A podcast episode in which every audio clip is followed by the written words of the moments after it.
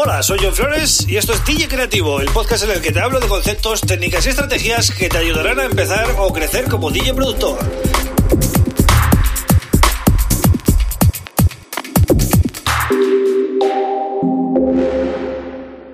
Bienvenido, bienvenida a DJ Creativo. Mi nombre es John Flores y este es el episodio número 139 del podcast. Un podcast que hago desde marzo, ¿vale? Desde que empezó el COVID-19, eh, desde que entró, mejor dicho, en Europa y nos confinamos y a día de hoy sigo con él. Ya son pues eh, muchos eh, capítulos, muchos temas tratados, pero aún así siempre quedan temas nuevos o cosas que me surgen y hoy voy a hablar de cómo componer, mezclar y masterizar al mismo tiempo. O sea, sobre la marcha todo, ¿vale? Es un tema que seguramente te llame la atención, así que eh, no te lo pierdas. Pero antes eh, te pido que te suscribas, ¿vale? Si eres nuevo a este podcast en Spotify o en cualquiera de los otros podcatchers, Apple o el que quieras, o también puedes eh, suscribirte en mi canal de YouTube y así pues puedes escucharlo todo y además tienes los vídeos que subo todos los sábados y la comunidad para interactuar, ¿vale? Y si quieres más información sobre mí, pues tienes mi web johnflores.pro donde puedes eh, chequear la info, ¿vale? Bien, ¿a qué me refiero con esto de componer, mezclar y masterizar al mismo tiempo? Bueno, os voy a poner el contexto primero, ¿vale? Hace unos meses me puse a crear un tema, mm, una noche que estaba bastante motivado, y me puse a hacerlo pues sin tener en cuenta nada, ¿no? Eh, simplemente empecé de cero, cargué pistas, empecé a tocar, empecé a construir el tema, eh, me vine arriba, me motivé bastante y terminé el track prácticamente en una noche. Al día siguiente, pues, eh, bueno, hice algunos eh, arreglos más, algunas automatizaciones más, y realmente ya tenía un tema de seis minutos y medio prácticamente terminado.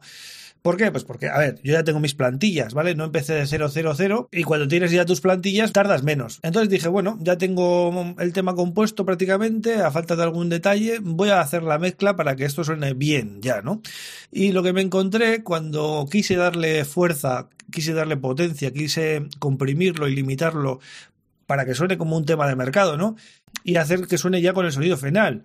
Pues ahí estuvo el problema, ¿no? Cuando mm, le di potencia a todo, me di cuenta que había pues, unos hats que no me gustaban nada como sonaban, que el bombo tampoco sonaba bien, que el bajo quizás habría que hacerle una ecualización. Mm, eh, es decir, me di cuenta que había que hacer un montón de trabajo. ¿Por qué? Pues porque no tuve en cuenta el sonido, simplemente me puse a crear, me puse a componer y me olvidé de todo lo demás. Entonces, ¿qué pasa? Que empecé a cambiar el bombo, empecé a cambiar el bajo, empecé a cambiar pistas, ¿vale? Y al final me di cuenta que estaba cambiando el tema, ya no tenía la misma esencia que yo le había dado al principio. Entonces eh, me frustré tanto que lo he dejado ahí aparcado. Es decir, es un tema que de seis minutos y pico, ¿vale? Que está montado, pero ni siquiera lo he vuelto a coger porque ya es que em, estoy ya embajonado en ese tema, ¿vale? Entonces es una cosa que suele pasar y seguramente os pase. Y para que no ocurra, lo que yo hago es lo siguiente, ¿vale? Cuando empiezo un tema nuevo, creo una idea de 16 compases, más o menos, o, 32, pueden ser, ¿eh? depende. Que va a ser la idea con todo el groove y con todo sacado, ¿eh? ¿eh? Drums, bajo, melodías, un poquito que tenga consistencia ya, ¿vale? Que suene bien, que suene mm, suficiente como para, para que funcione el tema, ¿no? Entonces lo que hago, una vez que tengo ese loop, es ir al máster y meterle compresión y limitación como si lo estaría masterizando ya, ¿vale? Y en el momento que yo le meto esa fuerza al tema, esa compresión limitación, automáticamente todo el tema sube hacia arriba, ¿vale? Y se pone pues a, a menos 8, menos 7, menos 6 RMS, ¿vale? O, o si queréis loops, pues el loops lo medís porque esa es la potencia que tienen la mayoría de los temas del mercado, ¿vale? Eso ya lo hemos hablado en otro podcast, eh, la potencia más o menos que tenían los temas, ¿vale? De, de mercado. Y en ese momento que le, he metido la, la, fuerza, la compresión y limitación al tema, te das cuenta de todos los errores que puede haber en la mezcla. Sonidos que eh, quizás no suenan como tienen que sonar. Em, pistas que sobran, sonidos que sobran, ¿vale? O sonidos que, igual habría que ecualizarlos de otra manera para que no molesten. O quizás hay demasiadas pistas y tienes que quitar eh, algunas, ¿vale? Ahí te vas a dar cuenta muy bien, ¿vale? Porque cuando tú le metes eh, esa potencia al tema, más cuando salen los fallos. Si no, es difícil darse cuenta de lo que va a funcionar o lo que no va a funcionar. Entonces, Si os dais cuenta, lo que estoy haciendo es componer, es decir, sacar la idea esa pequeña de 16 compases, y luego también estoy mezclando y masterizando, porque estoy metiéndole el sonido final con compresión y limitación, y estoy haciendo una mezcla de volúmenes, ¿vale? Que aunque no sea exhaustiva, por lo menos me permite que el tema suene bien ya desde un principio.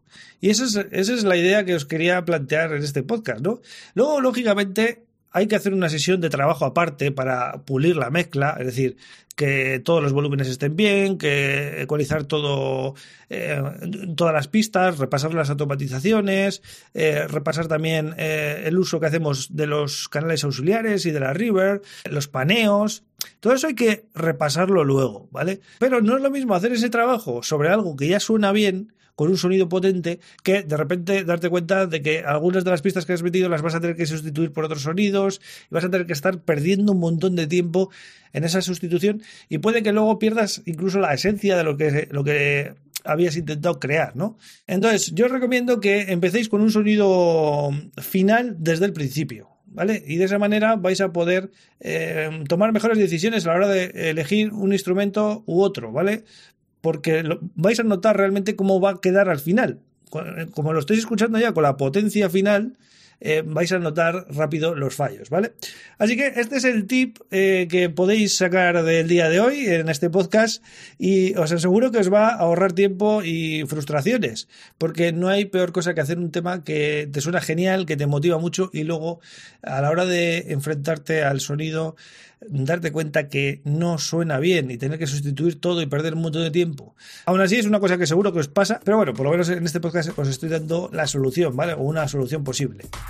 Así que eh, nada más, gracias por estar ahí un día más, espero que te sirva este tip y eh, recuerda que mañana vuelvo con otro tema súper interesante. Un abrazo.